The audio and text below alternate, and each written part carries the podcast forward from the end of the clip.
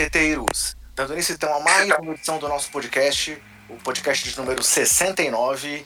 Mais uma vez estou aqui, eu, André Rocha, e meu amigo Gustavo Angeléias.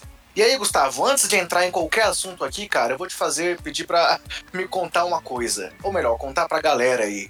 Como é que foram as últimas semanas aqui no Basqueteiros, cara?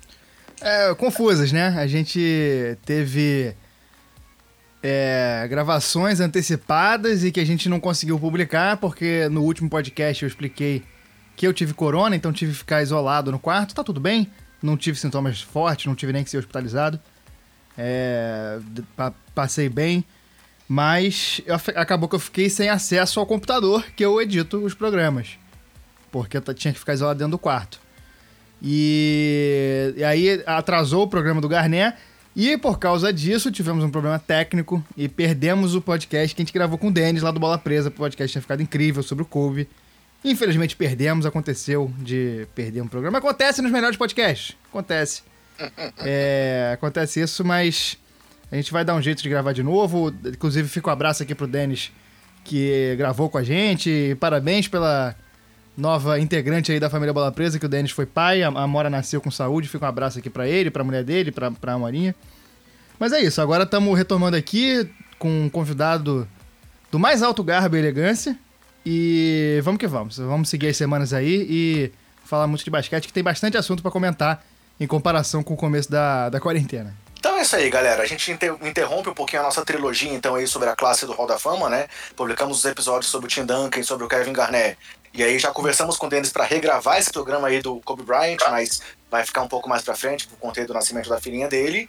E aí hoje, galera, então, para dar continuidade a esses convidados especiais que a gente teve aqui recentemente, é, começamos com o torcedor do Chicago Bulls, quando o Correge gravou com a gente falando aí sobre o futuro da franquia.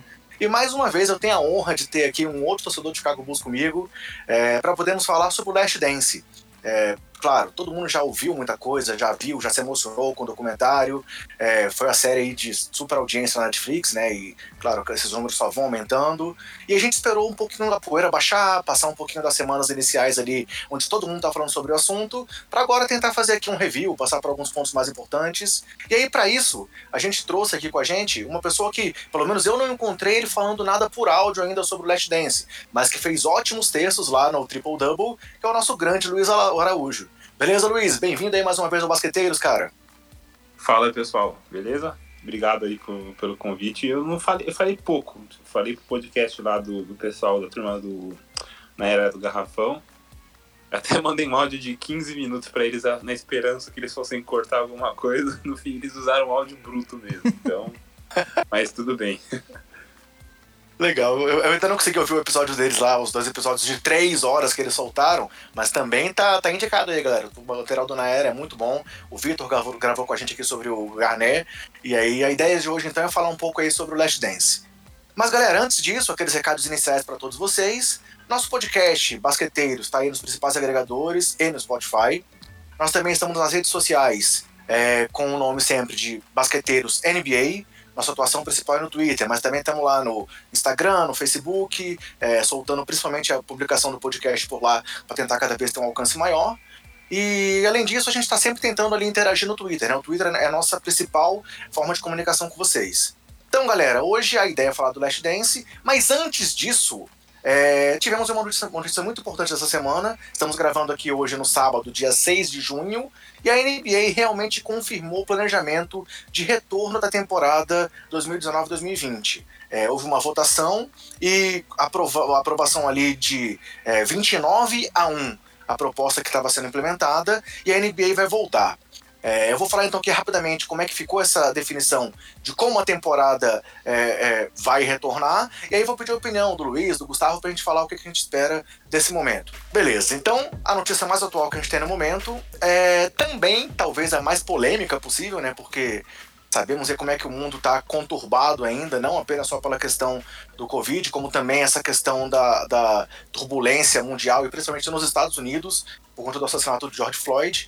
E aí, mesmo assim, a NBA decidiu retornar. Então, antes de entrar especificamente aí como foi a definição do novo formato, eu queria saber de vocês, cara. O é, que, que vocês acham dessa decisão da NBA retornar, assim, Claro, planejamento é que ela volte dia 31 de julho, e dá um tempinho, é, as coisas vão evoluindo nesse período. Mas o que, que vocês acham desse retorno? Tá um pouco precipitado ou realmente a NBA tinha que tentar dar o próximo passo? O que, que você acha, Luiz? Eu tava bem dividido sobre isso, assim, porque eu, eu vi, acho que até o. Bom, não lembro, mas eu. Quando comecei a pensar nisso, eu, a primeira coisa que eu. Eu, pelo menos, aceitei que o Adam Silver tava falando, assim, quando ele disse que. É, como, como foi a primeira liga a, a parar, ia ser muito importante ser a primeira a voltar pelo papel social, no sentido de oferecer alguma coisa, né, para para o pessoal em quarentena no, no, mundo inteiro, também naquela pegada de é, oferecer um, uma, uma figura, né, de olha que nós fomos abalados por, por um vírus que, não teve proporção, pelo menos né, nessa parte aqui da história, uma coisa sem igual, mas a gente está é, terminando o que a gente começou, um jeito de mostrar resistência, sabe? Num, numa época tão complicada. Eu de verdade, assim, eu, eu caí nesse papo, assim, claro que tem muito interesse por trás disso aí, interesse financeiro, né? Mas é uma coisa que me parece que faz sentido. Claro que desde que com segurança, né?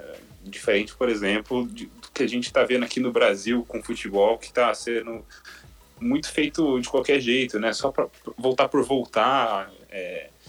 Enfim, eu, eu, eu tava muito dividido por isso, porque todo esse argumento que foi feito, eu caí nele, assim, eu entendo, eu consigo aceitar, mas tem também o, o lado da coisa que, assim, os Estados Unidos ainda são um lugar que não tá igual o Brasil, eu acho ainda, mas é, tá, tá muito complicado ainda o, o, a questão do vírus lá. Tem lugares do mundo que isso já está mais controlado, mas os Estados Unidos não é um desses lugares, apesar de que a NBA está trabalhando para contornar isso da melhor maneira possível, mas ainda, ainda há riscos, né? A gente viu o futebol alemão voltando, e mesmo na Alemanha, sendo um lugar tão controlado, ainda teve aquele negócio, aquela sensação de você olhar para lá e pensar: putz, será que vai dar certo? É, será que é realmente seguro? É, tá rolando, né? Agora, eu é, confio no, quem vê vai conseguir fazer isso de uma maneira segura para todos os envolvidos, mas não dá para você pensar em 100% de segurança, né? E eu acho que o momento também nos Estados Unidos ainda é muito complicado, como eu falei também. Então, por isso tudo que é uma coisa que me divide, mas que eu entendo e eu confio que possa dar certo pelos cuidados que eu vi que estão sendo tomados, mas é aquele negócio, né? A gente não tem garantia total. E aí, Gustavo, o que, que você acha desse assunto, cara? Cara, eu, eu, honestamente eu fico bastante dividido também, porque é, eu, eu, eu acho um pouco. Eu não sei, tem que ver a forma como isso vai ser feita, porque a gente precisa, pelo menos, que a NBA faça alguma coisa educativa em relação a isso, de conscientização e, e, e, e tudo mais. Porque a gente vai ter um tempo ainda aí é, até voltar a temporada, mas os Estados Unidos continuam mal com isso e, e, o mundo inteiro continua com muito problema, né? Alguns países os casos estão crescendo, na América Latina inteira. Eu confesso que eu, pessoalmente, não tenho tido vontade de acompanhar a coisa, não tenho visto notícia, eu tirei notificação do hoje, eu simplesmente não tenho tido paciência e nem, e nem estímulo para acompanhar as coisas da NBA, as notícias e tal. Eu, não, eu sinceramente não consigo imaginar como eu acompanharia uma partida hoje em dia com esse cenário, ainda mais agora com, com protestos nos Estados Unidos inteiro, questão. É, o país está virado de cabeça para baixo, né, cara? Enquanto um vírus continua rodando, as pessoas estão na rua protestando contra o racismo e protestando contra a brutalidade policial e protestando contra uma porrada de coisa. É, o, o, Trump, ao mesmo tempo, ameaça colocar militar na rua para restaurar a ordem no projeto neofascista dele lá e, e, e, e é, eu sinceramente não, não, não sei se a NBA se colocando dentro de uma bolha em Orlando, que é o que vai acontecer, é, se essa bolha vai ser de fato. Até que ponto a gente consegue afastar a NBA do que está acontecendo em volta, do que está acontecendo no mundo, é, a ponto de não ficar, entre aspas, feio? Porque assim, é óbvio que o basquete tem uma, uma questão de esperança. Ver as pessoas verem basquete é bom para o entretenimento em tempos tão difíceis, tempos em que se perde amigos, em tempos em que pessoas estão doentes, tempos que a gente está doente, tempos que a gente está é, é, é, dentro de casa. Isso é muito importante. É, é, eu, eu sei disso e já tive vários momentos da minha vida que não só basquete, mas como esporte, funcionaram para que ajudasse de alguma forma, né? Isso é importante para as pessoas. Mas ao mesmo tempo, ele não, não, não, eu não acho que possa ser uma bolha afastada assim dessa forma e, e que não, não vá re, respingar, sabe? Eu não sei, eu acho que a gente tem que esperar um pouco, ver o desenrolar disso mas até o momento eu estou pessoalmente em dúvida com relação a isso. Eu não, honestamente, eu não sei minha opinião. Eu não sei se NBA deveria voltar, se não deveria voltar, como deveria voltar. É óbvio que tem a questão financeira, que é importantíssima. É, é, é não disputar, não ter um campeão, ia ser muito dinheiro perdido.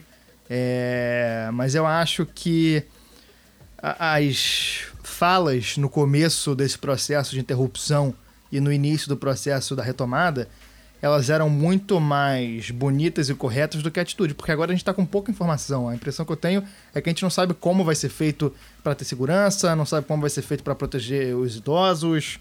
É... Enfim, eu acho que é uma questão bastante complicada e eu acho que a gente precisa de mais informação e, esperar chegar o tempo para ver como é que vai ser, né? Porque esse vírus ele pode ter, sem menor dúvida, uma, uma, uma segunda onda nos Estados Unidos porque tem muita gente na rua. É, e pode começar a voltar bastante. Pode começar a voltar a morrer bastante gente, então acho que a gente tem que esperar um pouquinho aí, mas assim, a decisão tá tomada. É, é o que é. Vamos, vamos agora criticar ou elogiar o que tiver que ser criticado e elogiado. É, como o Luiz falou, pelo menos é uma questão que parece que é um planejamento, né? E talvez o detalhamento da seja divulgado tal. Então, assim, parece que não é uma coisa que foi feita às pressas, como o futebol carioca aí, que parece que tá voltando numa zona total, times com muitos jogadores testados, e, e mesmo assim o retorno tá sendo confirmado, e não sabemos como é que a federação vai atuar, como é que vai ser, diferente da NBA, que tem uma estrutura muito maior. Mas esse outro aspecto que você levantou das manifestações, é, também é, é, importante citar que a NBA está muito envolvida nesse, nesse, nesse, nesse. A NBA não, né? Mas os jogadores, os atletas, estão muito envolvidos nesse momento lá nos Estados Unidos. Pô, nós vimos aí tá, é, desde jogadores como Stephen Jackson, que era amigo pessoal do George Floyd e, e até viralizou aí um, um, um, videozinho dele com a filha do Floyd no, nos ombros, é, dizendo que o papai mudou o mundo e tal, mas não só isso. Jogadores da atualidade também estão muito participativos. O Carl Anthony Towns, por ser de Minnesota, o Jalen Brown, desde o primeiro dia, aparecia nas ruas, Malcolm Brogdon, muito ativo, muito falante, até, até Curry e, e Clay Thompson foram para para manifestações lá em Oakland. É, vimos aí LeBron se manifestando, Steve Kerr, Karim Abdul-Jabbar se manifestando muito efetivamente. E até o Jordan, que a gente, vamos falar disso mais para frente aí, mas que houveram muitas críticas dele, mesmo agora depois do documentário, pela omissão em alguns momentos, não só se manifestou, como divulgou uma doação de 100 milhões de dólares para causas raciais nos Estados Unidos e, e que representa aí um valor de 5% da arrecadação da marca Jordan. Então, assim, ele, ele, não só se manifestou como teve uma atuação bastante ativa, mas isso mostra também que a NBA está muito envolvida. Claro, faltam aí quase dois meses até chegar lá no dia 31, mas os jogadores antes disso vão começar treinamentos, é, no começo de julho eles já vão lá para Orlando, então temos que ver também como é que vai estar tá essa efervescência lá social para saber como é que os jogadores vão estar dispostos a abandonar esse aspecto estão. A gente sabe que eles foram ouvidos aí para tomar a decisão também para esse retorno, mas tem que saber como é que vai estar também é, esse outro lado para saber como é que vai funcionar, né? Cara, eu acho que você falou uma coisa importante aí. Os jogadores foram ouvidos, né? Então a gente pode olhar sempre com desconfiança quando tem interesse financeiro por trás, e a gente sempre faz esse paralelo com a maneira como as coisas estão é, se desenhando para voltar aqui no futebol brasileiro. E aí existe uma diferença muito grande e muito de significado muito grande também. Porque a partir do momento que os jogadores, que né, são os caras, os, os caras que vão estar tá ali no meio, né, os principais fatores desse negócio todo, se eles estão sendo ouvidos, isso já é um passo importante. A gente lembra que no último, ali antes de parar o futebol de vez, teve jogador que foi para campo e que lamentou que não estava sendo ouvido, é, acho que eu lembro até o Leandro Castan do Vasco reclamou disso, e obviamente com razão, né? Que estavam é, se estavam tomando decisões e colocando os jogadores ali como se os jogadores fossem meros. É, eu não vou dizer nem. É, eu não sei nem como dizer assim, como se eles não fossem pessoas, como se eles fossem propriedades de gente que tem interesses e só isso, ponto final. Como é, se não fosse só, só te interrompendo né? rapidinho, isso me incomodou muito no começo, quando estavam aquelas ideias elaborantes de botar todo mundo num hotel, ou então leva os caras pra uma ilha para jogar não sei aonde. Cara, calma lá, a gente, a gente tá numa distopia é, de ficção científica, mas nem tanto, a gente não precisa ir nesse nível assim, né? E é, realmente parecia que os jogadores não é não afastar os jogadores da família e pronto, fazer a temporada inteira. É, realmente tem que pensar que os jogadores são pessoas, eles têm que ser ouvidos nesse processo. É realmente muito importante isso que você falou. Sim, sim. Então, é, eles poderiam achar ruim, poderiam falar, putz, não tem condição nenhuma de voltar, que não sei o que. E não, assim, eu vi um pouco do Chris Paul falando, Chris Paul é presidente da Associação de Jogadores, né? Ele falando que ele tem uma vontade de. Ele e jogadores, assim, de uma maneira geral, eu vi vários jogadores falando isso em algum momento é, que eles tinham uma, tem uma vontade, tinham, né, vontade grande de fazer o negócio, a temporada acabar do jeito que fosse possível. E que essas conversas para fazer a temporada retornar agora na Flórida, como a gente está vendo, é, não foi uma coisa de uma hora para outra. Eles não se reuniram nessa semana, não, foi um processo arrastado. Então, assim, eles foram ouvidos e, acho, como você falou aí também, né? É importante que, que a vontade deles e, e que não só a vontade, né? Pô, se tem um negócio que incomoda, ah, vou ficar, que eles não vão poder receber visitas lá. Se os caras pensam, né, puta, eu tô numa, numa pandemia aqui, eu não quero ficar dois meses isolado. Não, paciência. E aí é, teria que, que, ter paciência mesmo, não foi o caso. Então, de qualquer maneira, é por isso que eu acho que, que é muito legal que os caras tenham sido ouvidos e que essa decisão é, não só para a NBA ter um negócio, assim, nível de organização, responsabilidade pode ser muito maior do que a gente vê por aqui, mas por ter sido uma decisão com vários, ou todos, né, os lados sendo escutados e fazer uma avaliação em conjunto.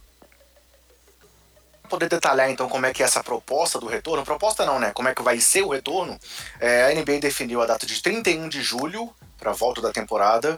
É, ela vai acontecer numa bolha, né, como eles estão usando o termo, em Disney, é, é, em Orlando, no complexo da Disney, com 22 equipes, sendo que a linha de corte para definir quem seriam os times que iriam participar dessa reta final da temporada foi a diferença de seis vitórias do oitavo colocado de cada conferência. É, com isso, os times que estão na disputa, no leste, é, são os que estavam no, é, nos playoffs, né? Bucks, Raptors, Celtics, Heat, Pacers, Sixers, Nets e Magic. E o nono colocado, que é o Washington Wizards. Só um time ficou dentro dessa nota de corte. Já no Oeste, Lakers, Clippers, Nuggets, Jazz, Thunder, Rockets, Mavs e Grizzlies. E, que estavam fora da zona dos playoffs, Portland Trail Blazers, Pelicans, Kings, Spurs e Suns. E aí, seguindo a explicação de como é que vai ser, todos os times ainda vão disputar oito partidas da temporada regular para depois os oito de cada conferência chegarem aos playoffs. E aí, como é que vai ser essa tabela? vai seguir a tabela que estava prevista, desde que o jogo seja com um dos times que ainda está participando. Então, sei lá, se o próximo jogo do Bucks fosse contra o Bulls, não vai acontecer, e o jogo da sequência que era contra o Memphis vai acontecer, só hipoteticamente. Então, até cada time jogar oito, oito jogos, vai, vai seguir com esses times que estão aí participando da reta final. E aí, ao terminar os outros jogos de todas as equipes, é, a única, uma outra diferença é que se a distância entre o oitavo e o nono colocados de cada conferência for de menos de quatro jogos, haverá o que eles chamaram de play-in, que vai ser um confronto direto entre os dois times, é, com eliminação simples para o nono colocado, ou eliminação dupla para o oitavo colocado. Assim, duas derrotas tiram o oitavo, ou uma derrota no primeiro jogo já deixa, classifica o oitavo e elimina o nono. E aí os playoffs depois seguem normalmente, é, com, com um confronto. É, Comentou-se que talvez houvesse a quebra de conferências tal, mas isso não chegou a acontecer, não foi tão inovador assim o formato. É, e além disso, a NBA definiu as datas daí para diante, né? Falando sobre a loteria do draft, é, o draft em si e o possível início da temporada. Então, do dia 10 de junho, agora, os times começam os training camps ainda nas suas cidades. No dia 7 de julho, eles vão para Orlando já ficar nessa bolha. E aí no dia 31 de julho volta a temporada. Dia 25 de agosto acontece a loteria do draft, né, ainda no decorrer da temporada, que vai até dia 12 de outubro no máximo. Então a data final prevista para um possível jogo 7 da, das finais seria o dia 12 de outubro. E aí, logo na sequência, dia 15 de outubro, acontece o draft. Dia 18 de outubro já abre a free agency. É, porque no dia 10 de novembro já começa o training camp da próxima temporada. E a previsão é que a temporada 2020 e 2021 comece no dia 1 de dezembro. Claro, o Adam Silva falou que essa previsão lá da próxima temporada ainda pode ser revista, né? Mas ele já no calendário colocaram inclusive a meta aí para o começo da temporada que vem. É, no mínimo, galera, é o que a gente falou, né? Planejamento tá parecendo que eles têm, né? É, eu, eu acho que. É, é aquela é. coisa, não tem solução perfeita, né? A gente tem que se adaptar e ver o que é. Agora, o, pra mim, o que mais chama atenção é que é doido porque. Pode ser que tenha campeão da NBA no dia do meu aniversário, que é 10 de outubro. Então, pela primeira vez na vida, uma final de NBA no meu aniversário, coisa que nunca existiu, porque outubro é sempre o começo da temporada. Então, são tempos de adaptação e a gente vai ter que se adaptar a isso também. É, o negócio é torcer para tudo acontecer dentro de uma segurança de saúde, né? O resto a gente acostuma, assim. É que não aconteça nada de ruim no meio desse processo, né? Que realmente funciona essas precauções. E com relação ao modelo, assim, eles tinham que tentar algo diferente que pudesse é, é, é permitir que a temporada acontecesse. Então, claro, tudo é questionável, tudo é criticável, mas acho que o modelo eles buscaram uma solução possível e dentro do possível é viável, né? Exato, é, eu acho que eu achei bem razoável também. Eu quero ver na prática como é que vai ser. Ainda estou com dificuldade de, é claro, você falou, explicou muito bem. Eu tô com dificuldade de, de, sei lá, de ver na minha cabeça assim como isso vai ser. Acho que vou ter que esperar as coisas irem para a prática mesmo questão de calendário e tal, não sei o que. Eu não sei como é que vão ser dois times jogando, né, sem torcida. É claro que tem que ser sem torcida, né? Não tô defendendo isso, não. Mas, sei lá, vi uma notícia ontem que talvez eles usem barulho de 2K para é simular é o público, né? Putz, eu quero. Eu não consigo nem imaginar como é que vai ser isso, mas a gente acostuma, assim. Ainda mais nos playoffs, né? Imagina, aquela, tipo. Não, já não vai ter vantagem de manto de quadra, porque todo mundo tá jogando no mesmo lugar. É, ainda mais essa questão de, de, de, de, falta de torcida num jogo. Aquilo que seria um jogo decisivo em Utah, por exemplo, não, ninguém vai sofrer com a torcida gritando no pé da orelha, né? É, mas eu acho que, o, pra mim, eu sou super contra esse negócio de botar a torcida 2K. Porque se é pra ter algo diferente, vamos aproveitar o diferente e lembrar disso, né? Porque é. Porra, vamos aproveitar um jogo sem torcida pra gente ouvir tudo. Ouvir os passos, ouvir o corpo, o osso do Lebron batendo na enterrada, sabe? Esse tipo de coisa. Acho que é pra gente aproveitar. Eu sou contra isso aí de botar torcida. Ah, eu também, eu também, eu também entendo o que você falou. Acho que faz sentido, sim. Eu acho que eles estão pensando nessa questão do 2K mais para aí é uma questão que a NBA sempre tem em condição normal e agora vai ter mais do que nunca, né? De como deixar o produto mais agradável possível para TV, para quem está consumindo do lado de cá, né? Do, do espetáculo. Então, é, vocês acharem que vai ficar muito feio, sabe? Só, só barulho no ambiente, não sei. Acho que acho que isso é o que vai acabar pesando ali, mas também acho que, sei lá, a gente acostuma também. E já que a temporada do Chicago Bulls acabou, né? Que o Jim Boylan caia logo, pô. Tomara. E, e, aí, galera, mais alguma coisa sobre essa questão da volta da NBA ou vamos passar para o nosso assunto principal de hoje aqui, que é o Last Dance? Acho que podemos. A gente depois vai voltar a falar disso, mas por enquanto é, é o que dá para falar. É, é, isso vai dar assunto, vai dar pano pra manga. Uhum.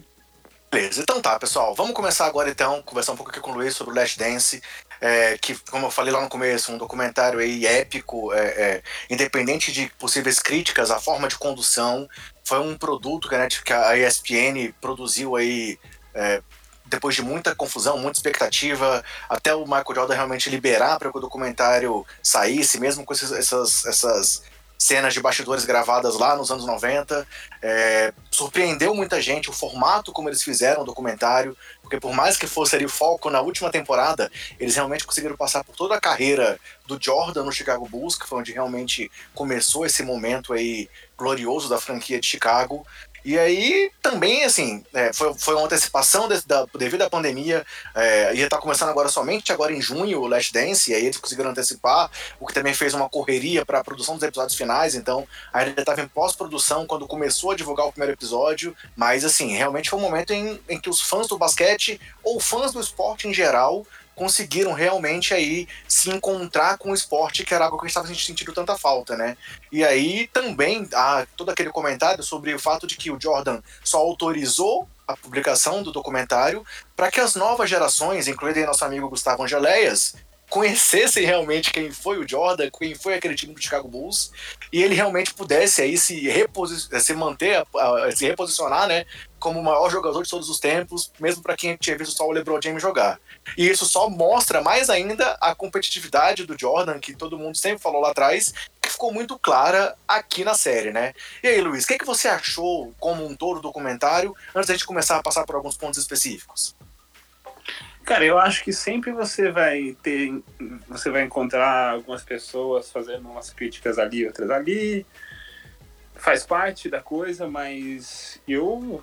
Cara, eu gostei muito, assim. Eu, eu não sabia nem muito o que esperar. É, quando eu vi a notícia faz muito tempo que em 2020 ia sair uma série de 10 episódios e tal eu falei, caramba, quanta coisa, e ao mesmo tempo eu tava pensando exatamente, acho que foi o que levou o, o, o Jordan a aceitar né, a produção do documentário e a realização dele, é, que a gente não, não tinha né, um registro tão definitivo do que foi a carreira dele, é, já começava-se né, a observar por aí, quem assistiu, quem conseguiu pegar alguma coisa da carreira dele, saía continuava falando por aí e tal, mas já tinha um pessoal novo, ou que não lembra direito na época, que já ficou por isso mesmo. Era uma coisa muito mais imaginário do que qualquer outra coisa, sabe? Assim, não, não tinha. Ainda mais por ser uma época, né, com, sem redes sociais, não tinha também a possibilidade, igual tem hoje de League Pass, de ver qualquer jogo do, do LeBron, do Giannis, né, do James Harden, que são caras. Ok, o LeBron James é um é um talento geracional assim. Não tô falando, não quero comparar diretamente com o Michael Jordan. Eu quero dizer que ele, o, impacto dele assim é tão grande para a NBA na época dele quanto o Jordan teve na época dele no time dele quando ele entrou. É, meu único ponto aqui que eu quero dizer é que são caras que é, raros que têm esse tipo de poder. É, eu estou falando tudo isso porque o caso do Jordan era uma. A gente via um, alguém tão grande, tão poderoso assim, e que muita gente até hoje fala, e eu tô nessa turma também, né? Classifica como o maior de todos os tempos, mas que passou por uma época sem tantos registros, é, e aí depois que ele parou de jogar, ele adotou uma postura meio de sumir e ficar mais na dele, e a gente não, não vê muito por aí se a gente pensar no, no que ele fez dentro de quadro como a obra do artista que foi o Michael Jordan, a gente não tinha isso sendo levado para muitas pessoas. Então, eu considero que o Last Dance cumpriu bem esse papel de contar a história e eles trabalharam muito bem essas viagens no tempo, né? É, eu acho que foi até melhor gastar, entre aspas, né, 10 episódios para fazer esse zigue-zague na, na linha do tempo como eles fizeram frequentemente ali, foi melhor assim do que fazer um documentário de 10 episódios só com bastidores daquela última temporada. Eu acho que, que era o que eu imaginava mais ou menos no começo e que bom que não foi assim. É, eles acabaram que eles contaram muito mais sobre o contexto histórico também, né? E não apenas sobre o que acontecia em quadra, sobre o jogo, sobre resultados. E aí talvez por isso que tenha agradado tanta gente, até que não seja fã é, é, hardcore de basquete, assim. O pessoal realmente conhecer como é que estava acontecendo. E aí, aproveito para fazer o gancho para perguntar pro Gustavo, que foi um cara que realmente é, é, é, não viveu aquela época, não acompanhou muito de perto. Eu, ainda bem, pude curtir aquilo lá na época, claro, como o Luiz falou. É, sem ter o acesso que a gente tem hoje, incomparavelmente. É, é, eu lembro que assim, era aquela questão de um jogo por semana, comprar card, que era o que a gente conseguia às vezes achar mais fácil, revistas internacionais e NBA Action. Então, assim, a gente não tinha internet, não tinha. Ninguém nem sonhava com League Pass. Então a gente realmente não tinha como ter acesso a tudo isso. Cara, eu lembro que eu tinha tirinha de jornal recortada que eu botava numa pasta para acompanhar notícias. é, putz, é, assim, é, é, é um moleque, né? Assim, é, comecei, eu já citei aqui, eu comecei a acompanhar a NBA em 92, com 12 anos, então eu consegui pegar justamente esse auge ali, com o Jordan parando no meio do caminho e tal, mas é, é, é, era outro nível de consumo. Então, Gustavo, eu queria que você trouxesse um pouco dessa experiência de quem não conhecia mais a fundo aquela, aquela época e teve esse acesso agora pelo Last Dance. Cara, é, é, é curioso, porque antes de eu te responder, você falou aí que a série serve até para quem não acompanha basquete. Isso é realidade. Eu testei isso com dois amigos meus. É um deles ignora completamente esportes, assim. É, é, tipo assim. Ele sabe quem é o Neymar, o Cristiano Ronaldo e o Messi. Qualquer outro jogador de futebol ele nunca vai ter visto na vida. Imaginar de basquete. De basquete só sabia o LeBron e o Michael Jordan. É, e outro amigo meu que tem um pouquinho mais de tendência a gostar de esportes, mas não acompanha é, com frequência e nunca tinha visto basquete de fato. Era, era só uma. Viu um jogo na vida, dois jogos na vida. E os dois gostaram muito, porque a, o, o, documentário ele, ele é construído com de uma forma que ele vai te dando dicas do que vai acontecer, mas não diz exatamente o que é, e aí você fica na dúvida do que vai acontecer, de quem vai ganhar. É, acaba que tem momentos que o Jordan ganha, tem momentos que ele se ferra. No começo lá ele se ferra um pouco para depois ganhar lá na frente. Então realmente é, é um documentário que é um documentário bom. Ele funciona, ele é uma história cativante. É, é uma história sobre um dos melhores times da, da história. É um, melhor, uma das melhores equipes do esporte coletivo que a gente já teve, se não for a melhor. É... E para mim, cara, foi inacreditável, assim. É, é um documentário que ele é realmente um documento histórico. Eu acho que a gente pode usar esse documentário para analisar várias coisas sob diferentes perspectivas. Ele é um documentário que serve, primeiro, para falar de história dos Estados Unidos, da década de 90. É um documentário que serve para falar estudos de psicologia de grandes estrelas, é um estudo sobre a personalidade do Jordan, todas essas reações e a forma como ele lidava com as coisas e a forma como ele buscava a motivação. Isso tudo é uma construção da personalidade do Jordan que a gente pode debater por horas, a gente pode fazer vários programas falando de várias coisas e o assunto não vai se esgotar. É, é, é muita coisa que a gente pode falar sobre isso e o documentário ele aborda um, um pouco de, de cada dessas coisas, um, um pouquinho de cada uma dessas coisas e sem falar que, cara, para quem é fã de basquete, é um presente, assim. É, eu realmente não acompanhei, o André falou que começou a, começou a acompanhar a NBA um ano antes de eu nascer. É... Tá, tudo bem, não precisava desse comentário. Pô, tu levantou a bola e ficou difícil. Ah, e assim, é... até tem muita coisa que eu falho em, em saber de. de não, não, é nenhuma falha, coisas que a gente acaba aprendendo com o tempo, por exemplo, do Garnet. O programa do Garnet é realmente é uma falha de conhecimento minha que eu não tenho tanto conhecimento sobre o Garnett. Mas o Michael Jordan a gente sabe muito bem e sabe os fatos principais, né? A gente sabe que o Jordan ganhou três, ficou dois anos fora, que o Houston ganhou e voltou três, e aí é, Cal Malone, é, é, John Stockton, toda essa coisa, as temporadas 72, 9, essas, essas coisas todas a gente. É, 72, é 9, isso, né?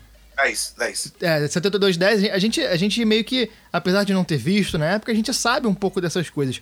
Mas ver contado dessa forma e com esse nível de informação e as pessoas dizendo o que, que elas estavam. Por exemplo, o Red Miller, eu sabia que ele era um jogador inacreditável, mas ver esse documentário me deu uma outra perspectiva do que é o jogador Red Miller. É, toda aquela história de, de, de Detroit, a gente sabe que tem o lance dos bad boys e tal, o time, Belambê, blá blá blá, Isaiah Thomas, mas a gente vê a forma como esse documentário fez é diferente. A gente tem uma noção diferente e, cara, é, é, é tipo de documentário pra gente que é fã de basquete para assistir 10, 15 vezes ao longo da vida, sabe? É assistir muito, porque é muita informação, muita imagem, muita coisa legal e muita coisa pra gente desprender disso. E ainda mais a gente que produz conteúdo sobre basquete, porque é, um, é muita coisa que a gente pode falar e, e, e, e cara, é realmente um presente. para mim foi incrível, eu aprendi muito, eu quero assistir assim que eu conseguir reassistir tudo, porque é muita informação. E, e é isso, cara. É, é realmente, para mim, valeu muito a pena. Muita coisa que eu não sabia. E, e, eu acho que pra, pra gente, nossa geração, que não acompanhou, ela dimensiona um pouco mais as coisas. É, é realmente uma série que acaba sendo. É, tra, ela trata do mito Michael Jordan, né? Ela não só fala do, do que aconteceu, não só fala do, do, da quadra, ela fala do mito Michael Jordan. Ela explica quem é o Michael Jordan.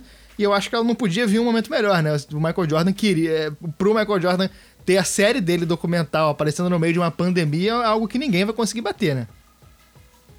É, e assim, você vai parar pra ver, assim, realmente é aquela, aquela lenda, aquela história do herói, né? Que no começo apanhou, perdeu, aí conseguiu chegar no topo, aí teve aquela parada, e aí mudou de esporte e tal, e, e também é, se preparou fisicamente, voltou com dificuldades físicas, e aí perdeu na primeira temporada e voltou a, a vencer novamente tal. Então, assim, realmente é, é, é é, é algo meio mitológico, assim. Então, é, mesmo a gente, você falou, mesmo para quem já conhecia a história, você vê isso ali com seus próprios olhos, em detalhes, ratifica realmente é, é, é, essa figura da representação do Jordan, né, Luiz? Ah, cara, sem dúvida. É, eu, eu não sei você, André, mas eu tive, eu tive a oportunidade de ver o Jordan também, então a gente tá nesse grupo, né? A gente conseguiu ver o Jordan jogar, você viu um pouquinho mais do que Privilégio, eu. né? Privilégio. É, e ainda assim eu fiquei com a sensação de que esse documentário me lançou mais é, olhares, assim, me deu a oportunidade de olhar um pouquinho mais. Sim, com certeza. É, e, meio que é, refrescar, né? Modernizar um pouco, assim, a linha de pensamento sobre ele. É, acho que para você também, né? Você falou aí. É, conhecer mais a fundo a personalidade dele, né? Porque a, até pela falta de acesso que a gente aqui do Brasil tinha, a gente tinha muito mais a visão da quadra, a visão, claro, ouvi, tinha alguns ou outro comentário, e até assim, pelo, pelo nível de, de profundidade de hoje do que, eu, do que eu vivia naquela época. Assim, naquela época, curtia muito basquete, era fã do Jordan, fã do Bulls e tal, mas não, não, não, não conhecia tão a fundo o esporte, ou tão a fundo assim, as relações que estão ali por trás da NBA e tal, para poder entender coisas que nesse momento de vida eu consigo uh, interpretar e entender. Então, realmente, até, até para as pessoas que já conheciam a história, ele trouxe muita coisa de conteúdo que agregou demais. Então, assim, é, é, é ainda sobre essas linhas gerais, é, é, muito legal ter, ter, ter podido entrar fundo em histórias que eu sabia que tinham acontecido lá atrás, mas até citando esse exemplo aí que o, que o Gustavo falou, a temporada do recorde de vitórias, cara, a gente tinha. ia ter o jogo para saber se o Chicago ia chegar a, sei lá, a 79 vitória. Às vezes a gente tinha que esperar o jornal do dia seguinte para saber se tinha tido resultado ou não, porque não tinha comentário na internet, ver e tal. Então, é, é, muita coisa de bastidores a gente não tinha acesso à época. Talvez nos Estados Unidos fosse uma uhum. coisa mais, mais, mais, mais aprofundada, mas pra gente que acompanhava na época do Brasil, não era assim. A gente, a gente via essas notícias depois, né? Não, não tinha Eu, eu passei isso muito forte também nessa própria temporada de 98 aí. É, quando eu falei para você esse negócio de novos olhares, assim, acho que até pra quadra mesmo, assim, sabe? Porque é, aí eu tô falando uma coisa assim, numa linha muito pessoal, mas eu lembro dessa última temporada, essa 97, 98, é, eu já tinha acompanhado algumas coisas, né, algumas finais em anos anteriores. O primeiro jogo de basquete, acho que eu vi de NBA foi a final de 96, mas o, essa foi a primeira temporada que eu peguei desde o começo e comecei a é, acompanhar sabendo que eu estava acompanhando, sabe? Então eu lembro do primeiro jogo da temporada e eu acompanhei a temporada regular. Aí eu, eh, durante essa série, teve. É, tinha flash de jogo e tal, não sei o que, que eu lembrava exatamente de eu estar assistindo na época. Sabe? E. Uhum. Só que eu, o que acontece? Naquela época eu assistia. É, eu comecei a assistir porque, por causa do Jordan e porque alguém tinha falado que ele era bom, então eu já estava assistindo sabendo, porque alguém falou para mim e entrou na minha cabeça que ele era o melhor que tinha, que ele era o deus do basquete, né? Com a cabeça de alguém que tinha 10 anos, 9 para 10 anos, então isso fica até mais enraizado, né? A gente assiste ali, você não vai contestar, você vai assistir. E você tá ali, eu, tá, eu não tava acompanhando uma, a NBA e por acaso o Jordan ali, ele era bom pra caramba mesmo, igual a gente faz hoje com o LeBron, né? Com a cabeça que a gente tem hoje vendo o NBA e os astros que tem hoje. Eu tava acompanhando uma história que eu já sabia que o cara era aquilo, porque tinha falado que ele era aquilo e tudo mais. Beleza. E aí acompanhar isso hoje, a gente para e vê, putz, ele era bom mesmo, olha esses movimentos. Na época eu não prestava atenção, sabia que o cara era bom, mas eu, eu não tinha esse negócio de reparar tão forte, sabe? E, uhum. e, e ver o que, que ele fazia de diferente, por que, que ele era. E aí você começa a pensar que naquela época a marcação era diferente, a, o foco nas bolas de três, então nem se fala do quanto que existe de diferença nisso. E a gente começa a, a, fazer exercícios de imaginação, de como é que será que ele se viraria hoje em dia, e eu tenho ampla convicção de que ele seria ainda melhor, que ele seria um ótimo arremessador de três pontos, que ele exploraria ainda melhor as defesas e, e tudo isso, mas é, é, legal ver até o lance da quadra mesmo por causa Sim. disso. Se ele já cobrava tanto lance livre naquela época, imagina hoje, né? exato, exato. Que, que a marcação, assim, a defesa é, é muito mais limitada tal, então é, realmente é bem legal ver por esse aspecto.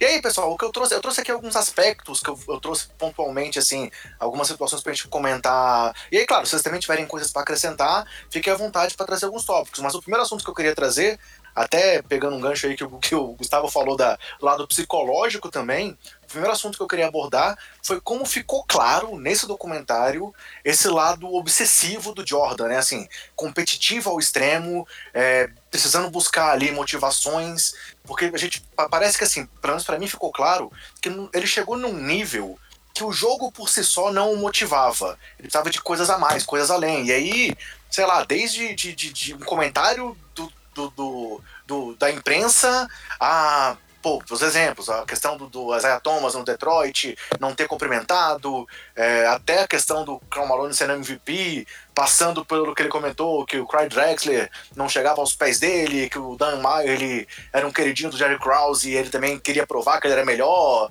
a questão da marcação do Gary Payton, que ele teve até aquela cena icônica lá que ele ri quando o Payton fala que se ele tivesse marcado seria diferente, até o ponto do Brian Russell, que ele chega a comentar que quando ele estava aposentado, o Brian Russell falou que podia marcá-lo, e aí com isso o Russell entrou na história até pela questão do, do, último arremesso, né? Mas eu queria conversar com você um pouco sobre esse lado obsessivo do Jordan. Como é que isso ficou tão evidenciado e, e talvez assim, como é que isso demonstre essa vontade tão grande de vencer e de provar que ele era o melhor, né? O que, que você pode falar pra gente sobre isso, Luiz?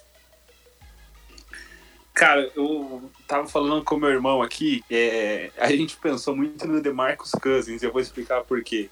É, eu lembro que teve uma época das nossas vidas aqui que a gente não tinha que fazer, ligava o League Pass e é, pelo horário tinha só jogos do Sacramento Kings. E, aquele negócio, né, que quando tem jogo já uma e meia da manhã aqui, quase, sempre jogo da Costa Oeste terminando e tinha uns jogos do Sacramento que a gente parava para ver e virou um negócio meio marcante os jogos do Kings por causa do Cousins, porque tinha jogo é, eu vou explicar melhor. Era aquela temporada do Warriors que, que o Warriors teve a melhor campanha da história, né? De 2015 2016. E a gente tinha o hábito sempre de assistir é, jogos do Warriors para ver será que hoje eles perdem, será que não. E o Kings teve um jogo que tava, o Kings era muito mais fraco, tinha chance de ganhar do Warriors. E aí acabou tomando a virada e o Cousins que estava jogando demais fazia alguma merda, tomava falta técnica e expulso. E a gente começou a ver os jogos do Kings, sabe, por causa disso, e, e era regra, assim, o Cousins. É, enfim, quem tá escutando a gente, vocês sabem disso, quem tá escutando sabe disso também, o Cousins tinha isso como característica forte, né, quando tava jogando. É, e a gente ficava pensando, pô, mas será que o Cousins nunca vai botar a cabeça no lugar? E fica um negócio também que, por outro lado, se o Cousins não fosse tão explosivo, tão pilhado quando ele entra na quadra, provavelmente ele não teria virado jogador de basquete e nem virado um jogador tão bom. Que esse fator na personalidade dele, é, ok, a gente vê as coisas ruins, mas também o transformaram a, a, ser esse cara do jeito que ele é, do jeito, do jeito que a gente conhece e o jogador que ele virou. E aí que eu entro também nesse, de pensamento com o Jordan, né? É, eu não sei vocês, mas eu, assim, o, o, cidadão Jordan não tem a menor vontade de conhecer. Menor vontade, assim, não teria o menor saco para aguentar. Eu compartilho demais assim da, da, linha de pensamento que deu para ver no documentário. E até caras que não entraram no, no documentário como o Luke Longley. É, o Luke Longley não suportava o Jordan. Ele era um dos caras que sofriam o bullying do Jordan no, nos treinos né?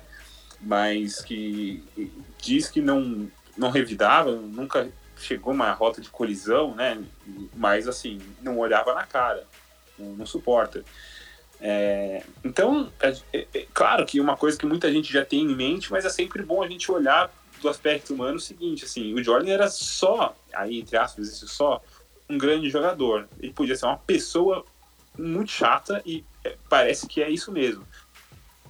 Esse fator e esse e ainda mais esse aspecto da competitividade ao máximo de parece até uma criança, sabe? Sabe aquela criança de terceira série que o coleguinha chega e fala: ah, duvido você colar chiclete na carteira da professora. Ele vai lá e cola, sabe? Só porque o colega duvidou. O Jordan é a mesma coisa quanto jogador. É, é incrível, assim. É, e, e, isso não estou falando né, como um elogio, assim, a, no aspecto pessoal. É, ele se pilhava de um jeito muito fácil, era muito fácil pilhar. Só que, como isso estava desenhado dentro de um, de um, um aspecto de jogos de basquete, ele usava isso para jogar ainda melhor. Teve até a história que ele inventou né, um, uma provocação do adversário para ir lá no dia seguinte e acabar com o cara, com o coitado do cara que nunca mais teve uma atuação daquela na vida dele. Você até começa a se pensar se, pô, será que é. Será que precisava mesmo o Jordan fazer isso coitado?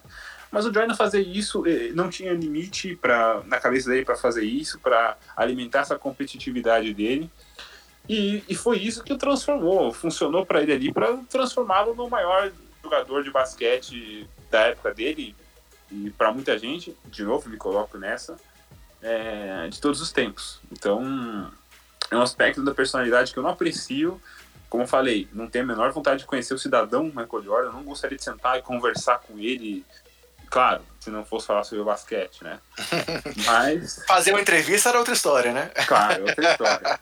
Mas, é, ao mesmo tempo, não dá pra gente ignorar o quanto isso influenciou no, no resultado dele como atleta, né? É, e você vê que, que ele ainda tem essa, essa personalidade hoje, né? Parece que ele ainda deve chegar pro segurança e pedir para postar alguma coisa ainda hoje. Gustavo, eu queria também que você falasse um pouco sobre isso, e eu já fazendo um link sobre também a questão, essa questão da, dessa competitividade obsessiva, também tem uma relação com a questão do vício em jogos, né? Que também foi ali uma constante que foi muito mostrada no documentário durante a carreira dele. É, sobre esse lance da personalidade, eu não poderia concordar mais com o Luiz. Ele falou exatamente o que eu penso. É, eu, eu, acho que ele faltou só usar a palavra que o Jordan era um babaca. A, a, verdade é essa. O Jordan é desses caras que, assim, você não quer conviver com ele de jeito nenhum. Porque. E, e o documentário mostra isso, mas ao mesmo tempo eu acho que hoje, é, 20 anos depois, um tempão depois, passou tudo, 30 campeões 20 anos depois não, né? Pra mim, anos 90 é 20 anos atrás. Mas 30 anos depois, é, todo esse processo já tendo passado, eu acho que não é a nossa. É, é, eu acho que eu, eu, vi algumas pessoas no Twitter e tal, eu acho que perdendo um pouco o foco que eu acho que a gente deveria ter. Eu acho que a gente não tem que ficar com o foco é, em julgar o Jordan por ser babaca. Eu acho que a gente tem que entender os motivos que levam ele a fazer isso. Eu acho que o Jordan ele é um produto do basquete daquela época. Como o cara ia é, o cara ele foi moldado pela, pela derrota contra o Pistons, né, cara? Derrota é, é porrada na cabeça o tempo todo. É aquele negócio. Ele só conseguiu é, transpassar o Pistons, conseguiu é, vencer aquele time incrível do Pistons, que também é um dos melhores times da história. É, ele só conseguiu fazer isso de uma forma, que foi trabalhando enlouquecidamente. Então. É, e, e, ele não chegou à NBA como o escolhido aí, que nem o Lebron, né? É. Mostra lá que ele na universidade começou mal, evoluiu, chegou na NBA, não tinha tanta confiança, aí o técnico apostou tal. Então mostra toda essa questão dessa, como eu falei, de, de, desse caminho do herói, né? É, exatamente, exatamente. É, e, e, e, e assim, é, acho que é uma questão de, de da gente saber o que que levou a isso. E, cara, pessoas são, são pessoas, né? As pessoas erram, as pessoas acertam. O LeBron tem diversos aspectos que a gente pode criticar. Eu acho que ele é um cara, é, pelo menos a, a, a, as vistas, pelo menos o que a gente sabe dos relatos, ele não parece ser um cara babaca, mas ele tem toda a questão que dizem que ele treina o time, ele tem, tem a questão que dizem que ele faz algumas é, negociações escusas com o empresário. Parece que, que o Rich Paul, na verdade, é um cara que só atende o que ele fala. Então, assim, nesse nível, os caras chegam num ponto que a gente. É mais interessante a gente entender, na minha opinião, né? Óbvio. É mais, mas é, eu acho que é mais interessante a gente entender o que, que levou a pessoa a ser daquela forma do que a gente ficar pensando, pô, o Jordan é um babaca, que decepção. Não. O cara era o melhor jogador da história. Talvez, se ele não fosse tão babaca, ele não fosse o melhor da história. É, é, ele é um cara que teve que ser moldado por isso. É, e o que, que você perguntou depois? Eu esqueci. A questão dos jogos, assim, por exemplo, aquela Ah, cena sim, dele é. jogando, apostando quem jogava moedinha mais longe com, com seguranças pessoais e tal. É. Como é que, que essa personalidade dele também reflete nesse problema que ele teve que Isso, lidar isso. com toda a pressão da imprensa em cima disso, da questão do vício, dos jogos e tal. É, quando eu falei mais cedo da questão de que esse documentário ele serviria para ser analisado diversos aspectos, um deles, sem a menor dúvida, é a psicologia do esporte. De você ver como a pressão de ser o maior de todos os tempos reflete numa pessoa, porque o Jordan, apesar de não parecer, quando a gente vê o documentário a gente tem certeza que não é, mas ele é uma pessoa. Ah, Com as evidências que a gente tem hoje, é- ele é uma pessoa. Então, assim, é- é, a gente tem como ver sobre esse aspecto também, de que, cara, é, é, é uma pressão gigantesca. Como o cara vai lidar com isso, como o cara vai lidar com não sendo normal. Uma fala que me pegou muito no documentário é mais pro final, se eu não me engano, é do Steve Kerr. Ele fala que o Jordan não tinha como conviver com os colegas de time normal. É, não- você não tinha essa convivência porque a vida dele tinha que ser diferente. Ele tinha que andar com segurança o tempo todo. Ele tinha sempre 30 jornalistas do mundo inteiro querendo entrevistar ele, querendo a notícia, querendo a imagem. É, é realmente muito curioso isso. E, e a gente vê como é que o cara lidava com isso. Uma forma que ele lidava era o vício, né? Ele não conseguia parar de competir. E ele diz que o vício dele não era em jogo, era em competição, né? Não era em aposta, era em competição. O que a gente pode discutir também se, se, se, é, se a gente acredita nisso ou não, se é válido ou não. Mas assim, é realmente a gente vê de que forma isso afeta a cabeça do cara, porque sem, é- é- e ainda mais num meio, ainda mais para um homem negro, para um homem negro americano e, do, e- e nascido na, na, na era que ele nasceu, no interior dos, é, e no lugar que ele nasceu, no interior dos Estados Unidos, porque é, se hoje em dia homem tem que ser macho, não pode demonstrar fraqueza, é, imagina naquela época, era um cara que tinha que ser durão, não podia ser é, o, o DeMar DeRozan ou o Kevin Love que falam de assuntos de é, saúde mental e tudo mais. Isso era um negócio que não existia. Saúde mental não, simplesmente não existia. Então, é realmente algo que eu acho que o documentário explora muito bem e mostra bastante o- desse lado do Jordan, que é, cara, olha. Olha o problema, sabe? Olha, olha É. a falha, olha, olha, olha, uh, os defeitos do Jordan aparecendo aqui. Sobre É. isso aí, se você perceber, todas as vezes que, ele, que a mãe dele no documentário fala sobre o pai dele, ela não fala do James ou alguma coisa assim, é, é o Mr. Jordan. Então, É. realmente mostra essa questão do, do- da cultura, fica bem evidente nesse aspecto. E aí, Luiz? Não, só uma coisa que o Gustavo falou que eu achei muito forte, assim, também, e pra mim é o grande ponto desse documentário como um todo. É a gente, mais uma vez, olhar pra esses personagens e acho que isso, obviamente, a gente pode levar pro mundo inteiro, pras nossas vidas, e parar de tentar ver as pessoas como boazinhas ou vilãzinhas, assim, que as pessoas são muito mais, o mais ou menos do que parece, assim, ou que a gente pode pensar no primeiro momento. É, você falou bem do LeBron aí, putz, assim, aí vou eu pro meu, eu aqui, Luiz, como pessoa que tá viva, o que eu julgo de interessante dentro da minha cabeça, eu acho a postura do LeBron de posicionamento, é, de marcar politicamente assim o que ele pensa, usar a voz dele, ele dá um banho no Jordan, gostaria muito que o Jordan fosse mais parecido com o LeBron, é, muito mais é, próximo do LeBron nesse sentido. É, legal, esse é um ponto. É, mas o, o LeBron acho que não chega nos treinos também e avacalha companheiros como o Jordan fazia. Outro ponto também legal. Agora, tem isso aí que você falou. O LeBron é um cara, tem as complicações dele, tem o- isso tudo que você citou. Ele é um cara que teve muito problema com o técnico ao longo da, da carreira dele. Não problema porque, sabe, não gostava, não sei o quê, mas assim, essa questão. é, os problemas com os técnicos eram meio que relacionados a esse negócio que você falou também, de uma questão de poder fora da quadra, querer fazer as coisas do jeito dele, muita dificuldade em entregar, se entregar, sabe, para uma figura maior, assim, é, de comando, dentro do basquete, pelo menos, né? Então, também é uma coisa que a gente pode olhar e pensar, caramba, vamos parar de olhar para as pessoas como se a gente estivesse sempre procurando um personagem perfeito, desprovido de falhas. As pessoas são complexas, o Jordan é um cara complexo, a gente falou muito aqui agora sobre como esse negócio que a gente até ridiculariza aqui, vira meme, né? Falar, ô Jordan, alguém chega pro Jordan e fala que o coronavírus é, acha que é melhor do que ele, porque ele vai lá e derrota o coronavírus, sabe? Virou esse tipo de piada. o tanto que o tanto que é caricato, né, a competitividade desse cidadão. Mas é, tem várias vertentes aí pra gente, pra gente olhar e, e, e essa questão assim da, da aposta também, acho que era uma, era uma rota de fuga. É, o cara tem muito dinheiro. Eu, não, realmente não acho que ele tinha um problema com a aposta. Ele nunca precisou, ele nunca perdeu dinheiro por causa de aposta. Ele nunca não ficou mais pobre por causa disso. Ele só apostava muita coisa porque tem muito dinheiro. E se, se ele tivesse realmente um problema com a aposta, acho que a essa altura da vida assim, a gente já teria sabido, né? E mais uma coisa que vocês estavam falando sobre o, a, a dificuldade, né? O, o, o, lado não tão gostoso, não tão doce de ser Michael Jordan. Para mim, acho que tem uma cena, não vou lembrar qual episódio que é. A cara do quarto do hotel, né? É do quarto do hotel. É. Cara, é tá emocionante. Tá e pensando, falando, nossa, tem é, é, por isso que eu penso em parar, porque é muita coisa pra cabeça. Daqui a pouco eu vou ter que sair. Cara, essa cena é, é chega, ela chega a ser triste, cara. É, é você, é?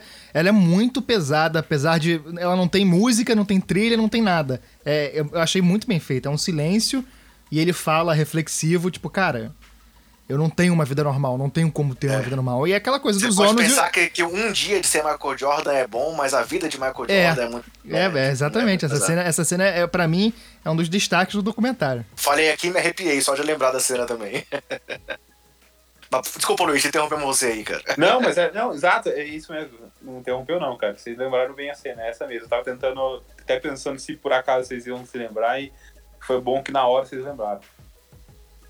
Mas então, assim, galera, seguindo aqui na, na, na, linha que eu tinha trazido, a gente já falou um pouco sobre essa questão da cobrança dos companheiros, mas eu vou trazer ainda só um aspecto da questão da competitividade, que é a representatividade do Dream Team dentro desse, desse dessa evolução da carreira do Jordan, né?